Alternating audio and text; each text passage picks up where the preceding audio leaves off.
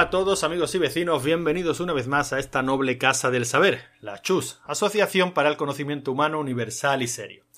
En esta ocasión, bueno, esto, es rigor y criterio, pero no es solo rigor y criterio. Digamos que incorporamos una nueva asignatura a esta prestigiosa universidad y la vamos a incorporar de la mano de un profesor al que ya conocéis, Manu. Manu, ¿qué tal? Buenas, pues aquí estamos. Hoy más que rigor y criterio sería con poco rigor y ningún criterio, porque falta el otro componente fundador. Bueno, ya, ya, ya, ni, ya se lo he dicho y me ha dicho que en alguna ocasión se pasará, pero que esto de tíos en mallas pegando carreritas por ahí, pues que no es lo suyo. Le gusta el cómic, porque le ha gustado de siempre, pero Javi es más de Editorial to Time, que también haremos algún, algún especial sobre ella, más de otro tipo de cómic, digamos, un poquito más, más serio, ¿no? 2000 AD y cositas así. Pero nosotros sí vamos a hablar de tíos con malla, vamos a hablar de tíos con malla porque a ti te ponen, a ti te, a ti te gustan y, prácticamente desde que te incorporaste al elenco de esta universidad dijiste que, que, bueno, que tú querías tratar este tema, así que cuéntanos un poquito de qué vamos a hablar, algo novedoso y que seguramente no, no ha tocado nunca nadie, ¿no? Sí, es una cosa que ningún podcast ha tratado, en ningún artículo se ha leído, no hay apenas material sobre ello. Se trata del MCU o del UCM, según las siglas en español, el universo cinematográfico de Marvel, seguramente el tema más sobado de los últimos 10 años, y como yo no quería ser menos, pues digo, venga, vamos a darle un tiento también. Y no le vamos a dar un tiento comentando qué nos parece el UCM así a bote pronto, no, no, no. Queremos tratar las 20 películas o 22, creo que son, ¿no? Las, las contamos hace poco, ya se me ha olvidado. 20 o 22 películas, una por una, empezando desde hoy. Sí, la verdad es que es un, una expuerta, o sea, son veintitantas pelis, un, montonazo, ya las iremos viendo, ¿no? Porque nos hemos hecho nuestro pequeño esquema y nuestra idea es ir tratándolas una, una a una, no extendiéndonos demasiado, no hay por ahí otros podcasts que han hecho grandes dossiers sobre las pelis según se iban estrenando, ¿no? Y trataban el personaje desde sus orígenes, en cómics, tal. Nosotros no, nosotros no porque nuestro rollo desde prácticamente que arrancamos es, bueno, tener charlitas distendidas principalmente sobre lo que nos ha parecido, lo que esperábamos de esa peli, si nos gustó, si no nos gustó. Y eso es lo que vamos a hacer, ¿no? Empezaremos con Iron Man, que es la primera, o tú por lo menos me has dicho que es la primera, sin embargo yo tenía en mente que algunas de las de Hulk ya pertenecían al canon, ¿no? O sea, eh, eh, con Hulk hubo un poquito de meneo, un poquito de follón, de, desde ese Hulk de Al raro con, la pantalla partida, luego hicieron otro par de Hulks, cambiando de Hulk en cada, en cada película, hasta, digamos, el que entendemos como el Hulk del MCU, que es el más rúfalo, pero, pero tú me dices que la primera es Iron Man. La primera es Iron Man. Además, de hecho, se entrenó un mesecito antes que Hulk realmente. O sea, yo creo que cronológicamente sacaron hace poco la cronología de Marvel, la oficial, la de Kevin Feige, que es el productor de Marvel Studios, no sé si lo conoces, y que pretende hacer un libro sobre todo el universo cinematográfico de Marvel, y la cronología la ponían las dos, a, las dos a la par. Y en lo que se refiere al estreno, Iron Man salió en mayo, creo, y, y Hulk en junio. O sea, fue con un mes de diferencia. Te puedes guiar por las escenas post-crédito. Y en ambas se comenta lo de la iniciativa Vengadores, y entonces como que están muy muy relacionadas, pero cronológicamente la primera oficialmente es Iron Man. Bueno, pues perfecto. Entonces arrancaremos con Iron Man, pero no hoy. O sea, ya vamos a empezar haciendo, haciendo trampas. Aunque, aunque nuestra idea es hacer todas las pelis y una por una. Ya avisamos que no serán podcasts especialmente largos. Nuestra intención es publicar uno por semana o cada dos semanas. Pero yo creo que en este 2019 nos ventilamos en el MCU. O por lo menos esa es la idea, ¿no? Digamos que nos lo planteamos como un, un proyectito pues que durará un curso y bueno, esperamos que guste, ¿no? Pero como decía, no vamos a empezar hoy con Iron Man porque vamos a arrancar un poquito con, con los previos, ¿no? O sea, Marvel ha intentado meter mano en el cine de, de siempre. Y todos tenemos en mente, pues, algunos elementos, algunos personajes de Marvel. Iba a decir en la gran pantalla, pero la verdad es que casi en la pequeña pantalla, ¿no? Porque digamos que donde ha pegado. donde ha pegado fuerte, o donde intentó pegar fuerte, fue en televisión.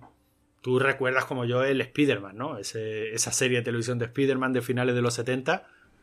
Sí, sí, la recuerdo. Pero te refieres a la de imagen real.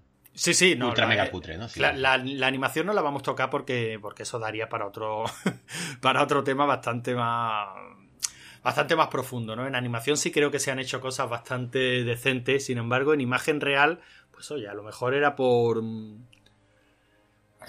por, el presupuesto que se destinaba, al fin y al cabo los superhéroes en esos tiempos no dejaban de ser algo como muy de adolescente, muy de tíos en mallas, ¿no? Como nos decía Javi o bueno, David mismo, que también le hemos propuesto grabar con nosotros y su respuesta ha sido la misma, ¿no? Tíos en mallas correteando por ahí. Son demasiado maduros para nosotros. Yo creo que, yo creo que sí. Pero mira, te, he sacado aquí un pequeño listado de, de las cuatro cositas que, había en que había en televisión porque antes a micro cerrado, antes de empezar a grabar, te decía que, que yo por lo menos tengo la impresión de que Marvel solo sabe hacer las cosas de una manera, que es como las hace en cómic, eh, o sea, ese esquema, ¿no? Que decían que era de, de Stan Lee. Se, comentó mucho, ¿no? Cuando hace poco murió Stan Lee y se empezó a comentar un poquito en redes, un montón de artículos, y realmente el tío, pues era tan importante para lo que es el mundo del cómic, o era un aprovechado, ¿no? Sabes que esa figura siempre ha existido, ¿no? Que se aprovechaba, se aprovechaba del trabajo de Jack Kirby, en fin. Sobre Stan Lee se ha hablado muchísimo, pero lo que parece ser que nadie le niega es lo que hizo con el universo Marvel, o sea, es convertirlo, es darle esa pátina de como de rollete de instituto, ¿no? De familias que se entremezclan, un poco de telenovela. Y casi que los crossovers son marca suya, ¿no? Son marca de la casa. Y yo por lo menos la impresión que tengo, de hecho yo recuerdo un cómic, tú te acordarás también, que teníamos por casa uno que era la antorcha humana, Spider-Man contra la antorcha humana. No sé si recuerdas esos tomitos de pasta rígida. Nosotros nunca hemos sido grandes compradores de cómic, pero un par de ellos que, teníamos por casa y uno de ellos era ese, Spider-Man contra, contra la antorcha humana.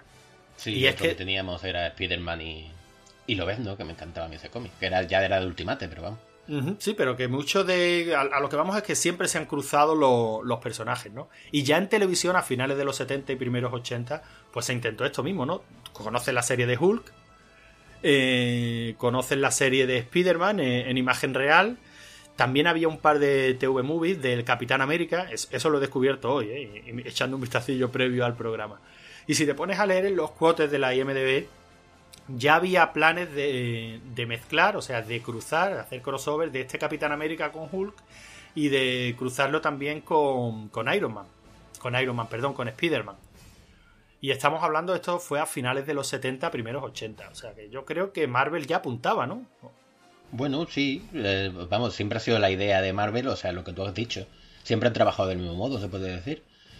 Tanto, eh, pero es que incluso, no lo queremos tocar, como has dicho, pero incluso las series de animación Acuérdate, o sea, era Spider-Man y la antorcha humana. O sea, no, antorcha humana no, era una mujer que no me acuerdo el nombre. El hombre de hielo, Spider-Man y Estrella Solar, no me acuerdo.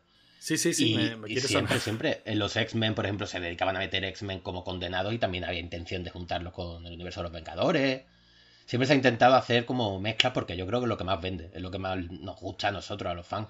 O sea, vas al cine, que es lo que ya, ya lo tocaremos más en detalle, pero es lo que yo creo que gusta más del UCM. O sea, tú vas al cine y te encuentran echando a super hostias a Hulk con Thor.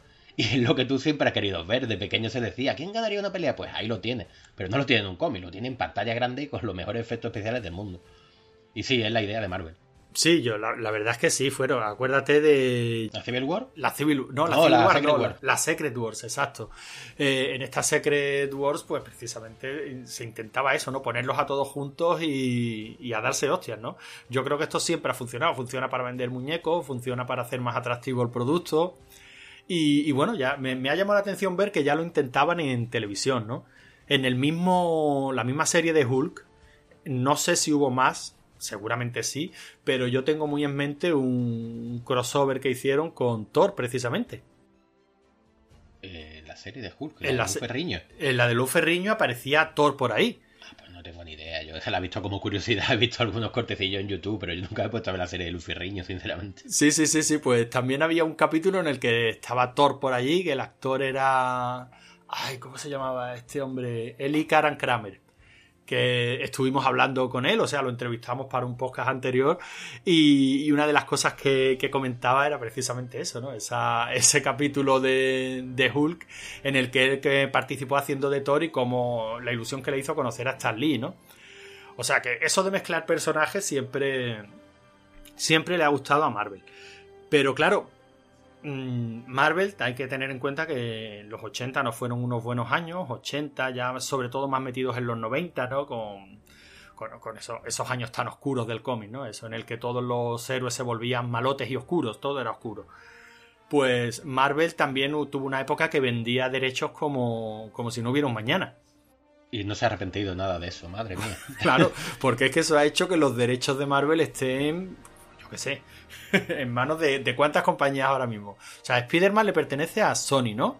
Bueno, ahora mismo serían tres nada más, ¿no? Sony, Fox y propia Disney. Por lo menos así de, lo, de los grandes, ¿no? Claro, pero como Fox ya fue a parar a manos de Marvel, yo creo que ya solamente quedan los resquicios de Sony y estaban luchando ya por los... O sea, los Patrulla X ya querían ya están pensando en meter al universo cinematográfico. Ya habían salido los hermanos rusos diciendo que quieren hacer la Secret Wars. O sea, están recuperando poco a poco. Pero yo creo que los grandes estaban en tres nada más. ¿Los cuatro fantásticos de quién son? De la Fox también, ¿no? No tengo ni idea. O sea, tengo. Pero bueno, hacemos una, consulta rápida. Y, la verdad es que no tengo ni idea. Pero claro, son, estoy pensando en los personajes que todavía no han aparecido. Bueno, fue un gran momentazo cuando Spider-Man apareció por fin en. Bueno, siempre digo los Vengadores, pero no era los Vengadores, era la Civil War, el Capitán América Civil War. Sí, mira, ahora acabo de mirar los Cuatro Fantásticos de la Fox. De la Fox también. Entonces ya pertenecen a Marvel también, ¿no? Sí, en teoría sí. Bueno, que tener unos contratos, es que tiene unos contratos muy raros. Tú puedes saber, por ejemplo, Hulk, no sé a quién pertenece realmente los derechos propios de Hulk, porque no pueden darle una película propia en Marvel. Tienen que ponerlo, tienen como... como ¿Cómo se diría? Que son amigos con derecho a roce, ¿sabes? pueden utilizar dentro del universo cinematográfico, pero no le pueden dar una película propia. Y no sé a, a, por circunstancias, ¿por qué circunstancias son? Porque Pero sin embargo, sin embargo, Hulk, dentro del. Hemos arrancado diciendo que Hulk, dentro del MCU, tiene una, una peli, ¿no? Sí, tuvo una peli, pero luego, si te das cuenta, fue una peli con Edward Norton. Sí. Y no le pudieron dar una propia al Mar Rúfalo porque tenían como uno, un acuerdo raro, no sé con qué empresa, que podían usarlo en sus películas, parecido a lo que pasó con Spider-Man cuando cuando la Civil War, que podían utilizarlo, pero no le podían dar una película propia en aquel entonces, y tuvieron que esperar hasta, dar, hasta hacer la de Homecoming. Bueno, pues pero eso, fue, eso, eso, formó parte del acuerdo comercial con Sony, ¿no? Exacto. Que, pues casi, fue, casi fue un acuerdo de no agresión, ¿no? O sea, eh, como nos beneficia a ambos, vosotros podéis utilizar a nuestro personaje porque eh, al fin y al cabo le estáis dando en fin, le estáis dando lustre a un personaje cuyos derechos nos pertenecen, pero, pero la verdad es que la, el periplo que tuvieron con, con los Amazing, los Amazing Spider-Man, fue un poquito lamentable, ¿no? Lamentable a nivel de, de funcionamiento. Esa época oscura. No, pero escúchame, lamentable a nivel de funcionamiento en taquilla, porque a mí ese Spider-Man me mola, ya te lo he dicho muchas veces. Tú eres, más raro que Piojo Verde. O sea, ese Spider-Man que va en patinete y que se deja cámaras que pone propiedad de Peter Parker, yo lo siento mucho, pero no. Perdona, no mi Spider-Man. Pero esa cámara propiedad de Peter Parker que se deja en el Amazing Spider-Man está sacado directamente del cómic. Pero, sacado directamente del cómic hay tantas cosas. También en el cómic haciendo un, castillo de oro, no me acuerdo qué personaje, si era de Beholder o algo así, y Peter Parker se quedaba con una cartera de oro, ¿sabes? Y la vendía. Y... Desde el cómic ha salido tantas cosas que mejor alguna no adaptarla. Sí, bueno, la verdad es que estamos, tratando por. Si como, como arranquemos con Spider-Man no, no paramos. Y digamos que ha sido casi la última incorporación, incorporación, ¿no? Al MCU. Bueno, la última incorporación es. Estamos por verla, ¿no? No, la última es Capitán Marvel. Exacto, que todavía no, todavía no se ha estrenado. Y, y si, como vamos por orden cronológico, supongo que nosotros no la trataremos casi casi hasta finales de. finales de año, o vamos a hacer trampas. O sea, si alguna nos, nos pilla en el estreno, por aprovechar el tirón, ¿hablaremos de ella o, o seremos formales y serios? Podríamos utilizar el truco, hablar de las películas en orden cronológico según el universo, y entonces la Capitana Marvel sería la segunda. Eso ya sería una trampa bestial. Bueno, bueno, no, no, no desvelemos todos los trucos de, de Mago, ya iremos viéndolo como, como vayan surgiendo y vamos a, bueno, vamos a seguir con esos preliminares. Los cuatro fantásticos, ¿qué tienes que decirme? ¿Los cuatro fantásticos te refieres a, la de Roger Corman? O... efectivamente, claro, no hay otra, ¿no? Yo creo que tú, recordar que tú le tenías cariño a esa película, pero. Es que esa película es para tenerle mucho cariño, tío. Ya sabes cuál es la. Bueno, la concepción ya sabes cuál es, ¿no? Eh, precisamente hemos estado hablando de derechos. Y no se podían perder los derechos de, de los cuatro fantásticos. Entonces tú sabes que los derechos de explotación, pues tienen un una ventana de tiempo de utilización, ¿no? O sea, te damos, yo te compro los derechos para hacer algo con el personaje eh, y tengo tal plazo de tiempo. Si en tal plazo de tiempo no, no hago nada, pierdo los derechos del personaje precisamente eso es para evitar que, las compañías compren derechos simplemente por el hecho de tenerlos. O sea, son derechos de utilización. Si no los vas a utilizar, pues los pierdes, ¿no? Esto funciona, funciona así. Y no sé quién era en ese entonces, mm, a lo mejor realmente no sé qué compañía era, pero iba a perder los derechos y le encargó a Roger Corman pues hacer una película con un presupuesto mínimo, tal y como trabajaba Corman, para no perder. Pero el único que sabía que esa película no se iba a estrenar y que no iba a ninguna parte, creo que era el propio Roger Corman y los productores, por supuesto. Pero los actores, los de diseño de producción, todos estaban convencidos de que eso se iba a estrenar y se lo tomaron muy en serio. Entonces la, película es para tenerle cariño. Y oye, no está tan mal, ¿eh? Eso lo dirás tú. A mí me parece. Es que Estamos lo de siempre, tú le puedes tener cariño a una película. Luego hablaremos, imagino, un poquito la de la del Capitán América. Hostia, la de decir que no estaba tan mal, pero sí que lo estaba. Pero vamos a ver, vamos, a lo de siempre. ¿Con qué la estamos comparando? Lo estamos comparando con cualquier película, o sea, la película en sí como es mala. O sea, vamos, tú comparas los cuatro fantásticos. No la estoy comparando con los cuatro fantásticos modernos, y la estoy comparando con una de los X-Men y nada de eso. Simplemente como película independiente, quítale que sea el superhéroe, que le puedes tener cariño es mala, o sea, la película es mala. Tú compárala con Super, compárala con Super Sonic Man. Hombre, claro, claro. de acuerdo. Comparada con la matanza de los garrulos lisérgicos, sí, sí, me parece bien. Pero no sé, a mí no, no me gustó. De hecho, solamente la he visto una vez y hace bastante tiempo, además. No, yo ya digo, la película no, no aguantó un visionado hoy día igual que no lo aguantaba en la época. Pero tenía varios, varias cosas que, conociendo cuál es la concepción de la peli, o sea, sabiendo cuál era el origen, pues oye, la verdad es que es bastante digna. O sea, ese Doctor Muerte es bastante digno. O sea, como resolvieron lo de mm, la antorcha humana, bueno, vale, sí, lo convirtieron en un dibujo animado. Pero joder, es que es lo que se hacía en la época. No, sí, eso sí lo veo bien. Además, Roger Corman, eso sí, yo creo que todo el mundo le tiene cariño a Roger Corman. Ese hombre era un artesano. Si realmente la peli. A ver, que yo te estoy diciendo que no está bien porque tampoco nació con, con la intención de estar bien. No, no, no, nació, ni siquiera nació con la intención de ser publicada, o sea que. Sí, sí, sí. Mira, tengo aquí una cita que es buenísima. El Eichinger, que era el productor de la película, le dijeron, ante las críticas, le dijo, a mí me dijeron que tenía que hacer una película, no que tenía que hacer una buena película. sí, sí, y es que, y es que realmente fue así. Es que realmente fue así. Bueno, pues y esos cuatro fantásticos supongo que los acabaremos viendo, según nos comentabas, en el MCU. Y, y los previos, vamos a dejar un poquito de lado la de Corman, que, que es la más antigua pero estas dos modernas, digamos, que, que había, bueno, con este Johnny Storm, que luego acabó de Capitán América, ¿no? Pero estos cuatro fantásticos, ¿qué? Porque la gente también las pone a parir y a mí también me parecen dos películas divertidas. Vale que Doctor Muerte está para matarlo. La primera, dices tú, ¿no? La primera, incluso la segunda. Yo la segunda no la veo tan mala película. Es que realmente hay tres, ¿no? Está la primera, que a mí sí me hizo bastante gracia, que es la que sale Jessica Alba. Efectivamente. Bueno, en la segunda también sale Jessica Alba, que es la Para darle como un cajón que no cierra. La segunda, que sí que es mala, que es la que salía Silver Surfer y todo el mundo quería verlo. Y al final es una caricatura. Y te decían que iba a salir Galactus y no sale Galactus. Bueno, pero sale una nube. Porque esa película es un call to interrupto completamente. Pero vamos a ver, Y la tercera, que es la mala, mala, mala. Eh, bueno, pues eh, tú al final vas a acabar diciendo que yo es que me lo trago todo y que todo me parece bien. Pero a mí la primera me parece una peli muy divertida. Además, yo creo que es anterior a todas eh, Iron Man, ¿no? Sí, sí, la primera yo no te digo, a mí la primera me entretuvo bastante y en su momento, como además como era lo que había, pues también se veía con más cariño. Pasaba parecido a X-Men la tercera, la de la batalla final, que todo el oh, mundo eso, de un burro. Pero es porque esa es horrible. Ah, pues yo me entretuvo, es que me gusta ver, me gusta ver a superhéroes, me gustan ver a tíos en Maya. Sí, el problema de la segunda, lo de típico, que es que estaba salía Silver Surfer, salía eh, Galactus, o sea, la gente quería ver eso. Y cuando te lo quitan, pues como, no, tío, no me hagas esto. Me pasa parecido a la última de Venom.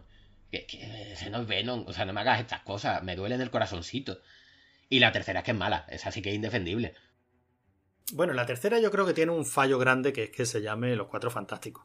La tercera, el fallo grande que tiene es que no se ve.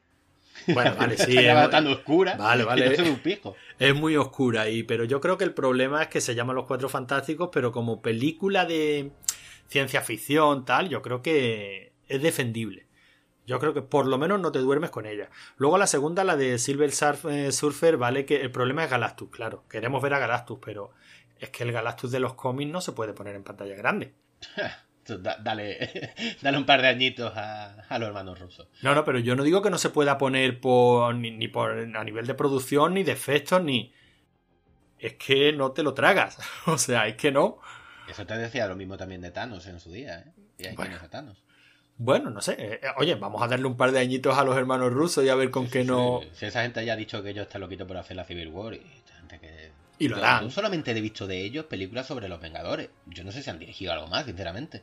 Pero son unos, son unos artistas, son unos monstruos, ellos y sus montadores, ambos. Sí, sí, ambos. Yo creo que, yo creo que van de la mano. Bueno, entonces esos cuatro fantásticos, todavía digamos que está por llegar la peli buena, buena de verdad, ¿no? Sí, lo que pasa es que como están tan quemados de cine, yo no sé si lo van a acabar. Es que quizás ese sea el problema, que les han metido mucha caña y en unas películas que, bueno, que tampoco han sido desastres absolutos, ¿eh? O sea, que las dos primeras de los cuatro fantásticos, la primera funcionó lo suficientemente bien como para justificar una segunda. Y la segunda, personalmente, ya digo, no considero que sea ese desastre que todo el mundo ve, porque comprendo que no pudieran mostrar otro Galactus. Que yo hubiera buscado otro malo, sí. O sea, si no lo puedes mostrar, si no puedes poner a Galactus en pantalla, ya digo, no a nivel de efectos, ¿eh? sino porque, porque no se te ocurra cómo. yo tampoco digo que sea un desastre absoluto. O sea, yo la, la vez si te entretiene. Un desastre absoluto es. Eh, lo ves en Orígenes, por ejemplo. Eso sí es un desastre absoluto. Pero esa no. No te digo que sea un desastre. Un desastre se me parece la tercera, ¿tú ves? Pero lo que yo digo es que están tan quemadísimos los personajes que yo creo que la gente ya no quiere verlos. O sea, es como. Ni, creo que incluso los productores de Disney y tal, es que les da como pereza incluso recuperarlos. Tanto como ha luchado por meter a los X-Men o por recuperar a la Spider-Man, sí. Pero a los Cuatro Fantásticos yo creo que le da hasta un poco de pereza. No, pero yo no creo, yo no creo que sea quemazón de los personajes. Al fin y al cabo, bueno, mira el Spider-Man mismo, que nunca ha dejado de aparecer en pantalla, o sea, nunca. El Spider-Man de televisión, ponte a verlo hoy. O sea, ponte a ver ese Spider-Man hoy si tienes huevos. No, no, tengo ni huevos ni interés. es, terrible, lo mires por donde lo mires. O sea, no hay por dónde cogerlo. Y mira que yo le tengo cariño, ¿eh? O sea, yo, yo recuerdo incluso porque sabes que se hicieron montajes de varios capítulos. O sea, algunos, algunos capítulos de televisión que, que terminaban y. O sea, que eran dos capítulos para hacer una historia un poquito más larga. Tú sabes que en algunos países, entre ellos España, se estrenó como película en pantalla grande. Ah, sí, eso lo escuché en otro podcast. sí, sí, a mí, a mi papá me llevó a ver uno de ellos, Spider-Man y el no sé qué del tigre. O sea, yo he visto Spider-Man, el de televisión, en pantalla grande. Y, eso era, bueno, para mí era la maravilla. O sea, era ver a Spider-Man en, en, el cine. Pero visto hoy día, ese Spider-Man es inasumible. O sea, no, no hay por dónde cogerlo. Sin embargo, los Spider-Man de San Raimi, quitando la tercera, que oye, que yo también la defiendo, ¿eh? Que demasiado bien lo hicieron para todo lo que tuvieron que meter ahí. ¿Tú ves? Yo ahí también lo defiendo. O sea, a mí me parece una peli resultona, que sí, que se toma muchísimas licencias, sí. Que lo que hicieron con Gwen Stacy no tiene nombre, no. Pero bueno, es otro medio. O sea, yo tampoco me. A mí me verás enfadarme porque una peli sea insulte la inteligencia del espectador, pero no porque no sea una buena adaptación. Chicos, es otro medio. Haz lo que quiera. Ya se ha hecho tanto con Spider-Man, hasta el Doctor Octopus ha sido Spider-Man, ¿no? Sí. Hablo de. Eh, ¿Cómo era? Superior Spider-Man. Sí. Y dicen, chula, ¿eh? Claro, dicen que es, una, que es un arco que está muy, muy chulo. Yo no lo he leído. Pero, o sea, que si en cómics se ha hecho absolutamente de todos con, con Spider-Man, nada puede ser peor que la saga de, del clon. Nada. O sea, que lo que hagas en cine nunca puede. nunca puedes estropearlo tanto como adaptación. Y yo en la tercera, esa de Spider-Man, la, la defiendo. Y es que a mí los Amazing Spider-Man también me gustaron. Bueno, a mí no. Es que. Pero bueno, que eso ya te digo, que son cosas personales. Tampoco los considero un desastre de película. Claro, por, lo menos me, permitieron ver en, en cine eh, algo que yo quería ver, que era la muerte de Gwen Stacy. Joder, qué cruel eres. No, pero oye, es un momento mítico. Yo quería verlo en pantalla. Y creo que está bastante bien resuelto en la, en la segunda. Sí, es muy parecido a... peor fue si te paras a pensarlo la... con lo que, lo que hizo Raimi, que te la puso en la situación a Mary Jane como si fuera Gwen Stacy y le salvó. Y luego eso, la salvó. Eso indignó a muchísima gente, la verdad. Es que yo también, tampoco entiendo a la gente que se indigna porque se ha reescrito tantísimas veces el universo de Spider-Man que es absurdo indignarse. Claro, por eso digo que a mí como adaptación no me va a molestar nunca. Pero a lo que estábamos hablando era personajes quemados. Mira que ha tenido reiteraciones, iteraciones Spider-Man. Bueno, y sin embargo ahora pues está más en mejor forma que nunca, ¿no? Porque, porque el cinematográfico en imagen real está gustando muchísimo. La verdad es que el chaval es un encanto y lo hace súper bien. Pues hay mucha gente poniéndolo para ahí también. Bueno, pero, el mundo está lleno de subnormales, pero. bueno, a mí el argumento que más me gusta es que Tía May es joven. Tiene 16 años el chaval. Lo raro es que Tía May tuviera 60.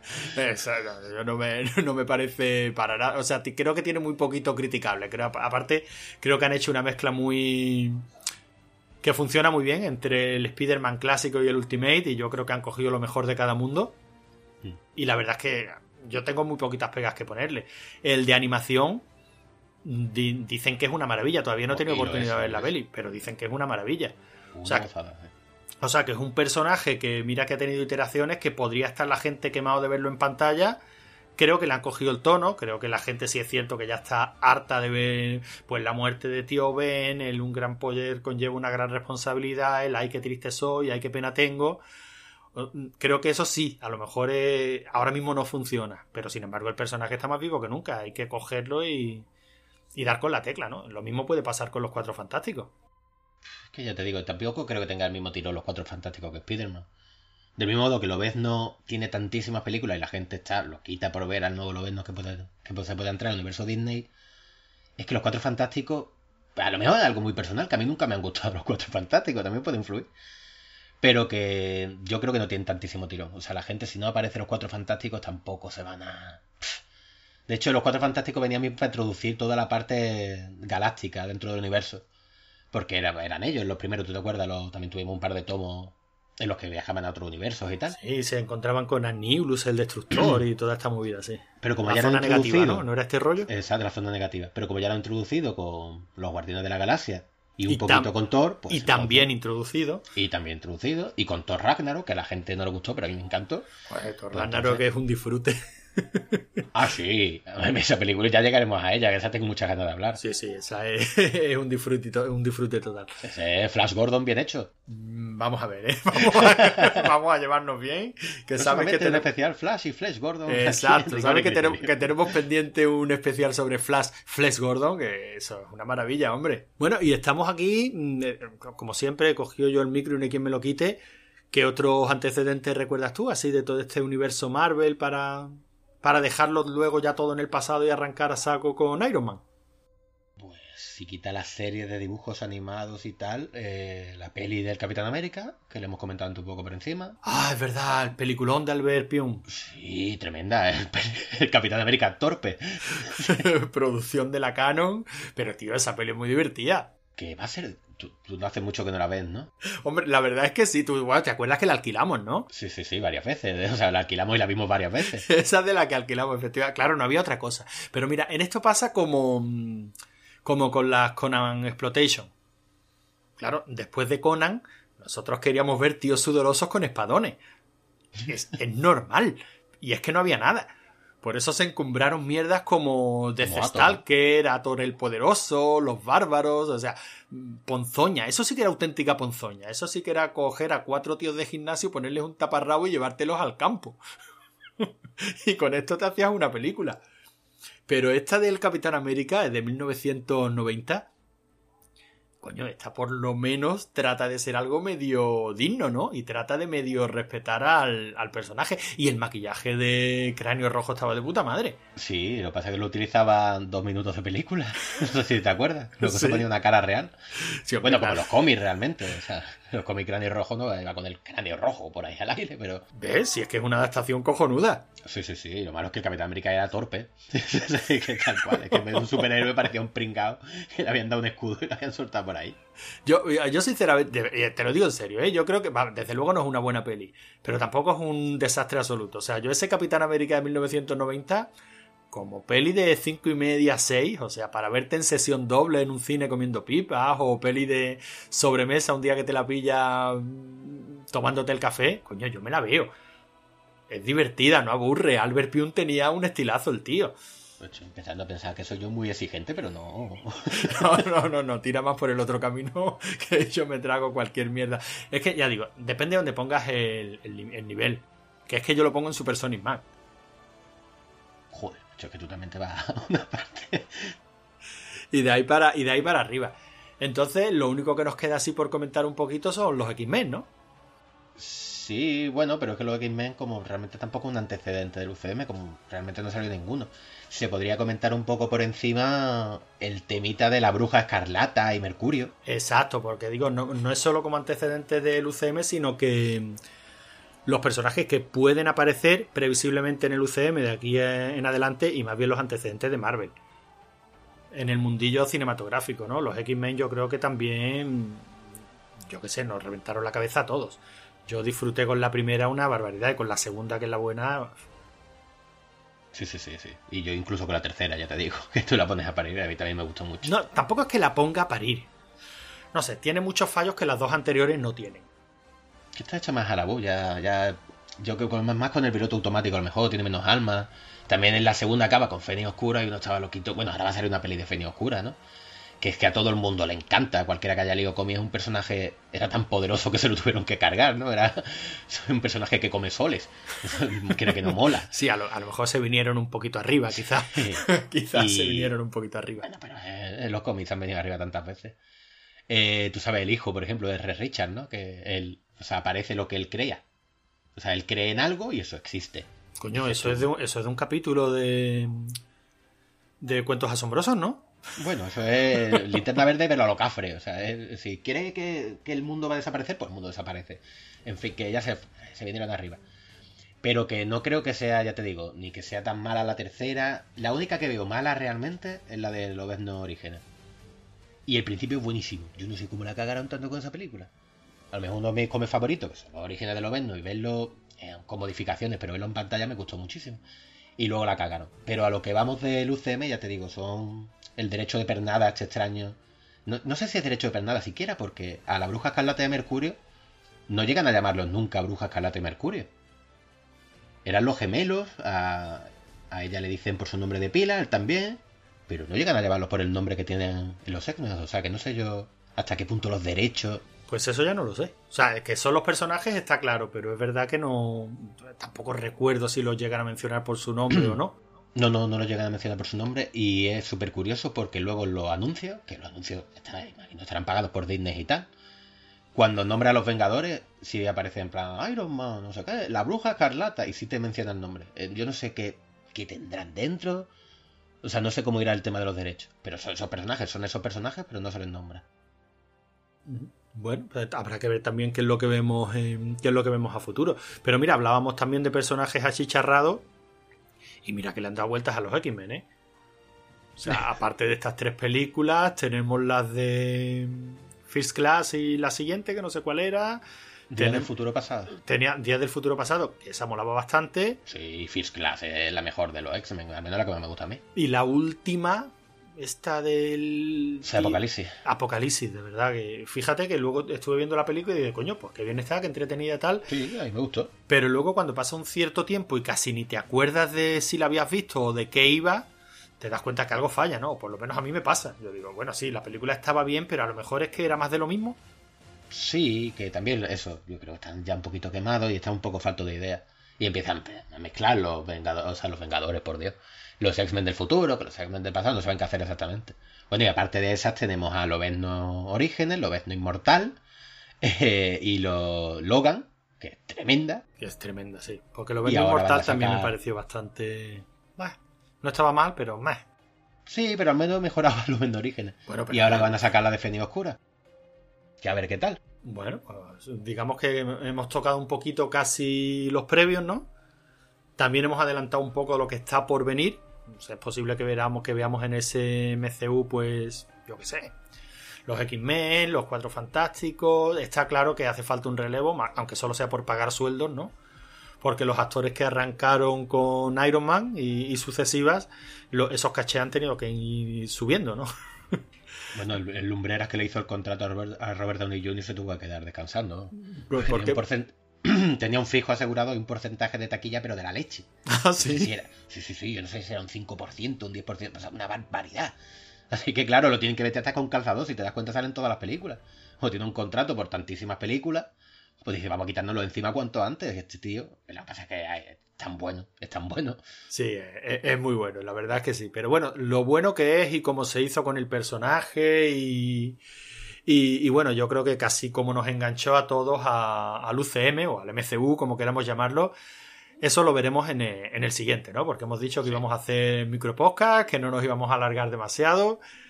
Creo que hemos hecho un pequeño resumen de, de lo que ha habido de, de Marvel antes de, de lo que es el MCU como tal. Y bueno, pues si te parece lo dejamos aquí. La semana que viene no, nos ponemos a saco con Iron Man, ¿no? Es estupendísimo. Bueno, pues nada, eh, espero que esta nueva asignatura de, la Chus os guste. eh, o por lo menos que os guste tanto como estoy seguro que a nosotros nos va a gustar grabarla. Y nada, hasta aquí y hasta ahora esto ha sido rigor y criterio. Excelsior.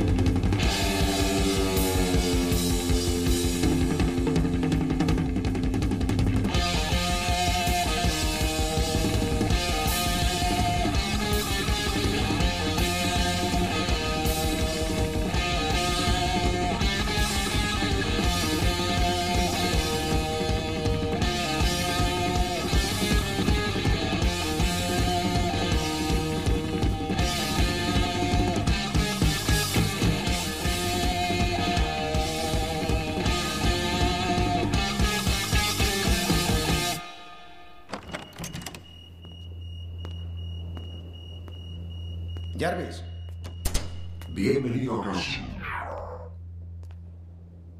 Soy Iron Man. ¿Se cree el único superhéroe del mundo? Señor Stark ahora forma parte de un universo mayor. Es solo que aún no lo sabe. ¿quién es usted? Nick Fury, director del escudo. Ah, He venido a hablarle de la iniciativa Vengador.